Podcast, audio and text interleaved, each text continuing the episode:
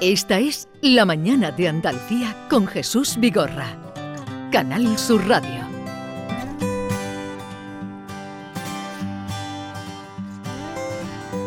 Tantas tardes que recuerdo pegadito a ti.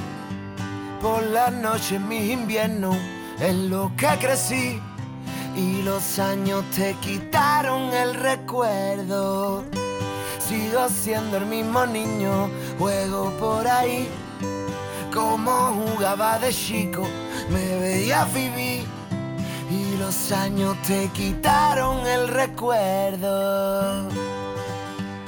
Hoy vamos a hablar del Alzheimer, porque nos ha llegado un libro mm, hace unos días que tiene este título.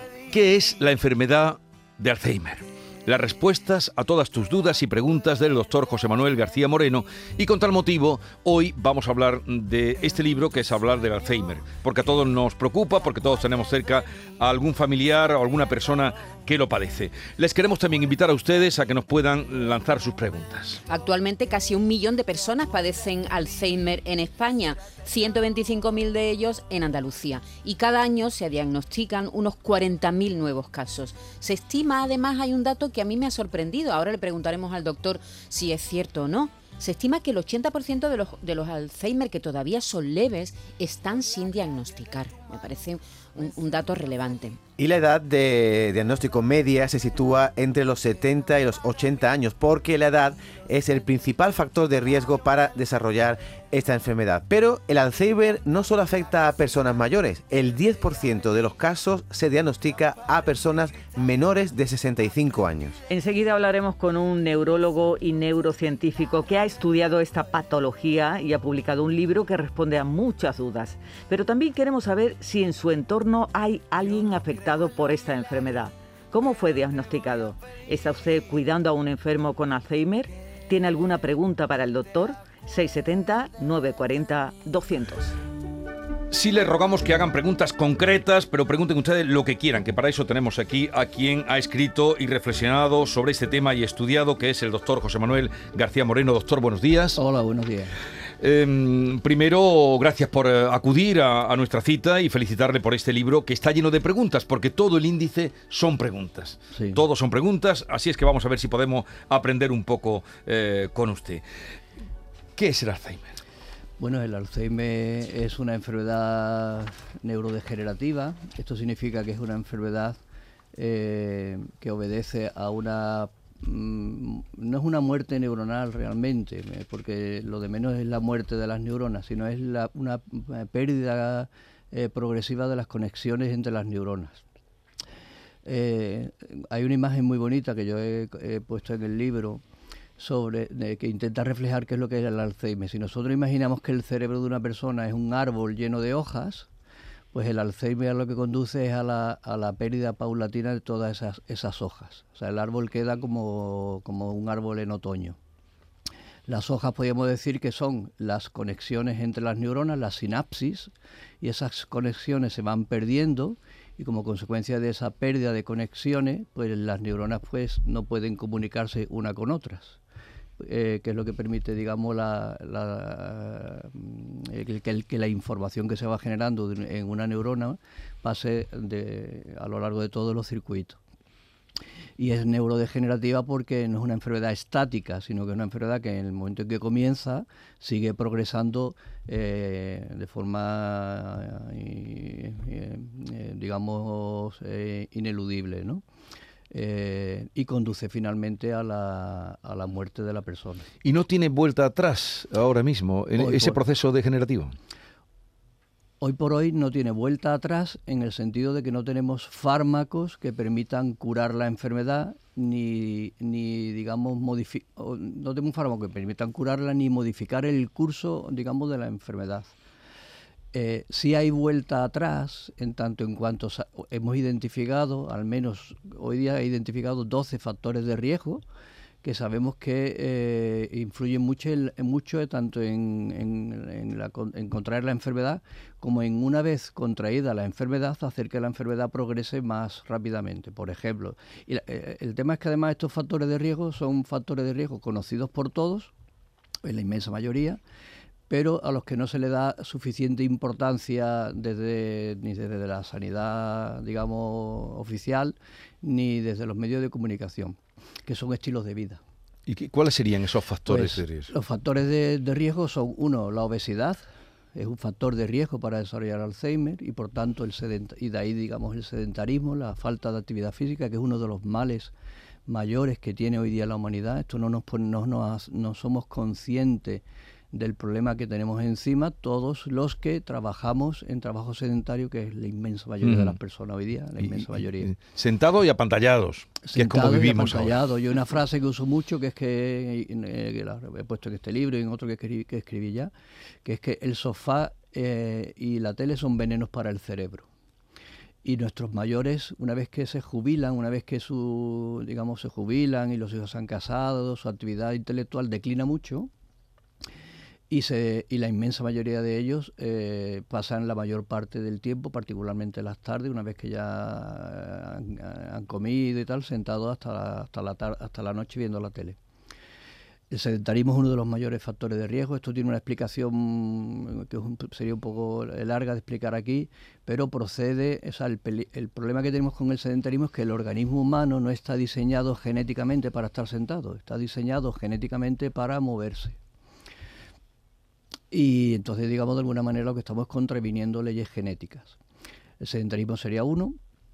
eh, eh, el, el- el- el aislamiento social sería otro, que es otro de los problemas que tienen los mayores, que normalmente nuestras relaciones eh, sociales están muy relacionadas con nuestro trabajo.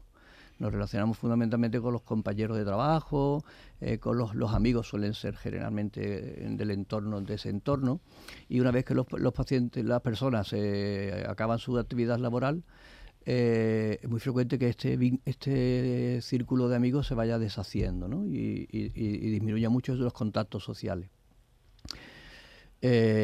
La actividad física, luego también la actividad mental. La actividad mental eh, declina mucho por el simple hecho, mm, no ya de que decline la actividad intelectual de personas que se dedican a trabajos intelectuales, sino que el simple hecho de tener que criar a los hijos es una actividad intelectual. Ujú. ¿Sabe? Que el educar a los hijos, el llevar las cuentas de casa, en fin, todo esto es una actividad intelectual eh, que una vez que la persona, que la familia ya, los, los hijos se han independizado, se han emancipado, también disminuye mucho.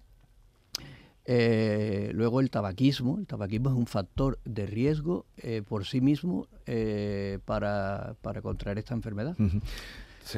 Bueno, tenemos muchas preguntas que ahora iremos pasando. Eh, me dicen que están llegando muchísimas. Eh, esto mm, por el avance que lleva el Alzheimer y por la propagación, que también hablaremos de lo que es eh, la diferencia entre demencia, demencia senil, que usted lo cuenta en el libro. Es un libro que está todo um, introducido por preguntas, pero vamos a ver las que nos hacen los oyentes. Buenos días. Hola, buenos Soy días. oyente asidua del programa y estoy muy contenta y agradecida a él. En este momento pido ayuda porque tengo a mi marido que no puedo ya vivir más. Está agresivo y anoche mismo me, me- acorrala contra la pared, me quita la ropa de la cama. Bueno, no sé qué voy a hacer más. No sé qué voy a hacer más. Tiene de medicación el mantinés, pero no, no, no le, no le hace nada. Así que por favor, si pudieran ayudarme y algún tranquilizante fuerte para que yo pueda descansar por lo menos. Así que muchísimas gracias por escucharme y, y por favor es algún, algún medicamento que pueda, porque le doy la ketiapina, pero esto yo ya, no- ya no le sirve. Así que muchísimas gracias. Bueno, Espero su ¿Qué- ayuda. ¿qué puede usted decirle? Buenos días. Eh, en primer lugar que la entiendo perfectísimamente y entiendo la situación en la que, en la que se puede encontrar. Eh, hombre, yo desde aquí no le puedo prescribir un fármaco, lógicamente, sin conocer al paciente, sin conocer de qué otras enfermedades puede padecer, qué otros medicamentos puede estar tomando. Pero sí le puedo decir que eh, hay fármacos para tratar todas estas cosas y que los pacientes, eh, eh, cuando están bien tratados y tienen un buen seguimiento, todo este tipo de problemas, eh, eh, en general conseguimos solucionarlos y hacer que la persona pueda convivir con su enfermedad y la familia, digamos, igualmente sufrir menos los estragos que esto supone. Aparte de la medicación, que ya le digo que hay un buen arsenal terapéutico para conseguir con más o menos trabajo, porque hay veces que hay pacientes que, como todos los casos, pues hay pacientes que son más mejores respondedores que otros, lo que sí le animo es que busque ayuda. Eh, hay un cuadro eh, que se llama el síndrome del cuidador quemado, eh, que conduce a otra enfermedad y no podemos consentir que nuestros pacientes, digamos, hagan que la familia también enferme. Entonces yo le, le, animo a que busque ayuda eh, a través eh, de la, de la ley de la dependencia, que bueno, no es que nos haya permitido borrar del todo esta, este cuadro, pero que son pequeñas ayudas que ayudan a, a los familiares. Eh, la agresividad es que también aflora en el Alzheimer. Sí, las alteraciones conductuales son muy frecuentes en la enfermedad. no se da en todos los pacientes, pero sí de forma mayoritaria y generalmente suele aparecer en la fase moderada de la enfermedad que suele ser al cabo de los, esto es muy variable lógicamente, pero digamos eh, al cabo de los tres o cuatro años. Suelen ser conductas agresivas derivadas un poco de, la distorsión mental que le produce a los enfermos todo.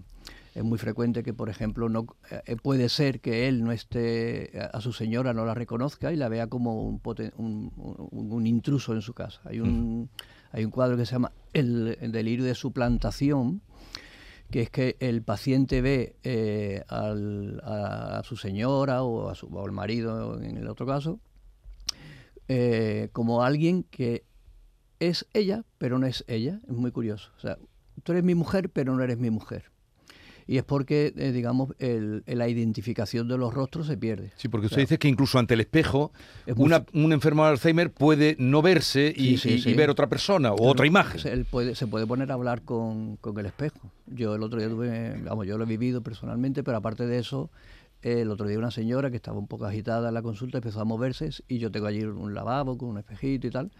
Y, empezó a, preguntar, ¿y tú qué haces aquí? ¿Y tú quién eres? ¿Qué haces tú por aquí? Sí, sí, pues no se identifican. Al espejo, ¿no? Al espejo. Ella está mirándose al espejo, pero no se veía a ella, veía a otra persona. Usted dice que ha tenido una experiencia personal. Mi padre, mi padre tuvo Alzheimer. Mi padre falleció hace un par de años de Alzheimer y, y todo este tipo de cosas, pues lógicamente las vivimos en la familia. Vamos a seguir eh, pasándole. Hay muchísimas, no podremos, pero las que nos dé tiempo, sí. Buenos días, felicidades por el programa. Soy Sensi, desde Córdoba. Querría preguntarle al doctor una consulta muy breve. Mi madre tiene 92 años, va a cumplir, y está de su cabeza estupendamente. Su memoria, todo, se acuerda de todo, nos pregunta, nos lleva, nos trae todo. Pero últimamente dice que escucha canciones por la noche, que por qué pone, ponemos música toda la noche Vamos a ver, que es que no dormí, no dormí, no escucho la música toda la noche, canciones antiguas, canciones de su época, y dice que es que nosotros las ponemos. Mamá, eso es que sueña. No, no, no, me las ponéis, las ponéis por la noche. Quisiera saber si eso es un síntoma de una posible degeneración o qué puede significar. En principio, esto puede ser, son alucinaciones auditivas. Y las alucinaciones auditivas pueden ser eh, un cuadro aislado, pero teniendo en cuenta, en esto tenemos que guiarnos por la epidemiología. Sabemos que las personas que, cumplen 100 años, que llegan a los 100 años, el 50% desarrollan Alzheimer. Y las que tienen entre 80 y 90%, alrededor de un 40% tienen Alzheimer. Por tanto, hay que pensar que es posible que estas alucinaciones pueden que sean alucinaciones auditivas aisladas pero lo más probable o lo más lógico es pensar que puedan estar en el contexto del desarrollo de una enfermedad de Alzheimer.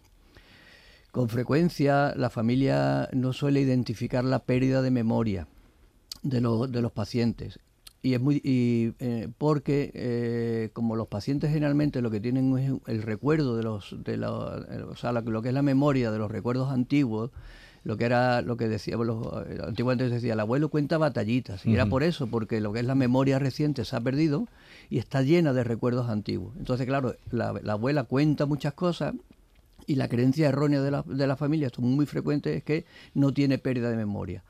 o minimizan la pérdida de memoria reciente, cuando la pérdida de memoria reciente es la fundamental, porque es la que las dos son fundamentales, ¿no? Pero necesitamos tener memoria reciente porque la memoria reciente es la que permite aprender.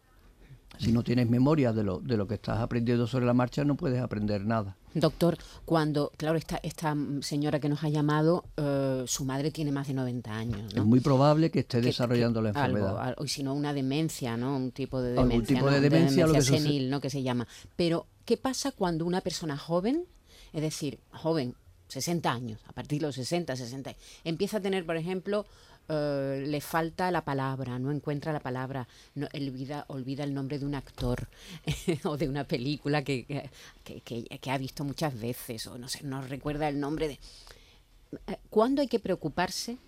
¿A partir de qué momento hay que preocuparse cuando uno tiene esos determinados síntomas, que supongo que serán algo normal también, pero hay un momento en el que debemos preocuparnos cuando tenemos ese tipo de ausencias, de dudas?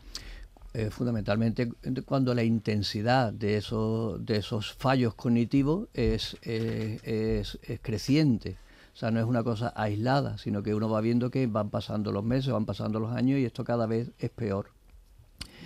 Y cuando eh, junto a, digamos que y sí, además, porque el concepto de demencia es cuando esos fallos cognitivos están repercutiendo en tu vida. Uh -huh. Es decir, si tú estás teniendo una serie de fallos cognitivos que de alguna manera están repercutiendo en tu vida, es algo que debe, debes de preocuparte.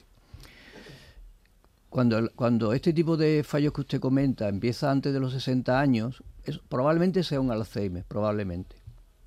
Pero hay que tener en cuenta que antes de los 60 años hay otro tipo de demencias que son más frecuentes. Hay una que se, se, va a poner, se ha puesto de moda, entre comillas, ¿no?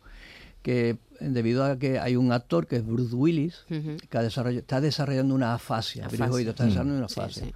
Un paciente de esa edad que no tiene otros antecedentes, ni se, ni se ha oído en la tele que haya tenido un ictus ni nada de esto, hay que pensar que lo que está desarrollando es un tipo de demencia que se llama afasia progresiva primaria, que son un grupo de demencias diferentes al Alzheimer, bastante menos frecuentes, puede ser que supongan un 15 o un 20% de todas las, bueno, no tanto, un 10 o un 15% de todas las demencias, y que se caracterizan porque no afectan primariamente a la memoria, o sea, sino que empiezan, en el caso concreto esta de la fase progresiva primaria, afecta eh, primariamente al lenguaje. Y la memoria puede estar conservada mucho tiempo, mientras que en el Alzheimer lo primero es la pérdida de memoria, en general, ¿eh? que luego hay variantes en el libro la comento. Uh -huh en general es la pérdida de memoria y luego ya con los años suele afectarse también el lenguaje o a veces simultáneamente. David. Doctor, ha dicho usted claramente que no hay fármacos que lo curen, pero me gustaría que nos diera algo de referencia sobre qué pasó con ese fármaco que en un principio parecía esperanzador, el aducanumab, que la agencia de Estados Unidos dijo que era eficaz y después se dijo que tampoco era tan eficaz. Y, y también este mismo mes se ha publicado un estudio con ratones y monos eh, de un fármaco que se llama como una matrícula de coche, BMS 989423, que parece que protege a las neuronas e impide que se aumente la proteína tóxica. Eh, ¿Va por buen camino eso? Eh, sí. ¿Estamos cerca de algún fármaco? Ay. Complejo. No sé si cerca, pero que vamos en camino desde luego, porque la ciencia siempre va avanzando. El problema es que la ciencia es lenta, esto es así, la ciencia no, no tiene tiempos de, sino que se va avanzando, eh, es muy raro que haya grandes avances, si os fijáis la ciencia es todo es muy lento, muy lento, muy lento, y un día de buena primera surge algún fármaco, milagroso, como fue la penicilina, que eso cambió la historia de la humanidad por completo, si veis las curvas de esperanza de vida, eso fue brutal como cambió en los años 50 la esperanza de los países desarrollados. Eh, no, realmente no sabemos si vamos por buen camino, porque el tema es que para en, el, en lo que es la etiopatogenia, de la, en lo que es la, etiología de la enfermedad de Alzheimer, eh, hemos estado barajando durante muchísimos años una teoría que es la teoría de la cascada de la beta amiloide. La beta amiloide es una proteína que hace falta para el funcionamiento neuronal y que se ha visto que en los pacientes con Alzheimer se desconfigura para, si nos podemos hacer una idea, una proteína pues puede tener una morfología de tipo lineal, por así decirlo. En, la naturaleza no hay nada gratuito y por tanto todo tiene una razón de ser. Y el hecho de que las cosas tengan una forma es por algo.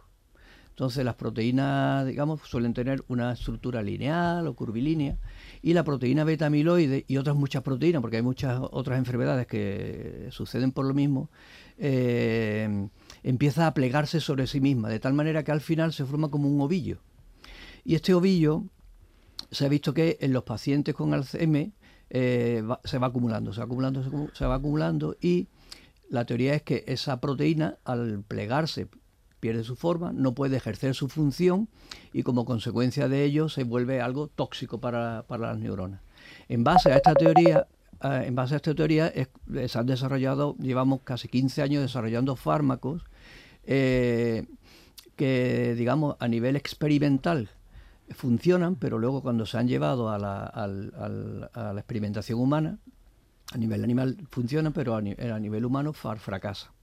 Entonces, esto es lo que ha sucedido con el aducanumab, que es el fármaco al que usted hace referencia, que ha sido muy, conf- eh, muy con- eh, conflictiva su aprobación, está llena de, de, De dudas, ¿no? de dudas, eh, de- en fin, de muchas Bueno, cosas. Pero aún así Eh, el diagnóstico precoz es muy importante, El aunque, diagnóstico aunque, precoz- aunque no haya un el- tratamiento El que diagnóstico cure, precoz, precoz, es fundamental, fundamental. Es fundamental. Y voy a- voy a acabar rápidamente. Las enfermedades, cuanto antes se trate, mejor, Mejor. evolución van a tener. Y las enfermedades neurológicas o psiquiátricas o enfermedades cerebrales no se, eh, cumplen esta misma norma. No es lo mismo tratar una diabetes recién diagnosticada que cuando tú a un paciente diabético lo tratas cuando ya lleva 10 años con el azúcar en 3 gramos. Claro. Eso ha producido un destrozo en todo el organismo que probablemente ya no sea reversible. Pues con estas enfermedades sucede lo mismo. No es lo mismo tratar a enfer- diagnosticar precozmente un Alzheimer y con los recursos que tenemos empezar a minimizar, a mejorar todos esos síntomas, que dejar tú todos esos síntomas dejados a su libre evolución. El simple hecho de tratar los síntomas, que esto es un error, es un prueba, es difícil de explicar para nosotros. Nosotros di- distinguimos entre enfermedad, em, medicamentos modificadores de la enfermedad, pero es que el simple hecho de tratar un síntoma ya modifica una enfermedad. Si yo tengo un paciente con una neumonía brutal y tiene una tos bestial y yo a esa persona solo le pongo antibiótico hasta que el antibiótico haga efecto, ese paciente sigue con tos, o sea, tú le puedes romper una costilla, que está descrito, y puede producirle un neumotórax. Es decir, el simple hecho de tratar los síntomas ya cambia el curso de la enfermedad. Bueno, vamos a hacer una cosa. eh, ¿Qué es la enfermedad de Alzheimer? Es el título de este libro que está publicado por Itálica Editorial. Supongo que está eh, a través de internet o en librería. de se puede se puede conseguir. adquirir en la, en la página web de la editorial y en unas semanas en, O sea que, en librería. que ustedes entran en Itálica Editorial, digo, por, porque la cantidad, no se imagina, doctor, la cantidad de, me dicen, de preguntas que hay ahí. Pero si usted pudiera otro día, otra mañana, eh, dedicarnos su tiempo, yo Pero sé que usted tiene trabajo, y abundamos en este asunto, que ya digo, es un libro mm, eh, que se introduce todo con preguntas, ah, con todo dudas y preguntas. Así es que si encontramos otro día que usted nos pueda, otra mañana, incluso trataremos de extender un poquito más de tiempo, porque creo que el caso lo merece, por lo que despierta a nosotros y por la cantidad de llamadas que han llegado y preguntas para usted. Así es que quedamos así, ¿no? Muchas ¿Le gracias. parece bien? Estaré, eh, Y- encantado. Y gracias por venir, doctor José Manuel García. Moreno. ¿Cuánto tiempo lleva usted investigando este, esta enfermedad?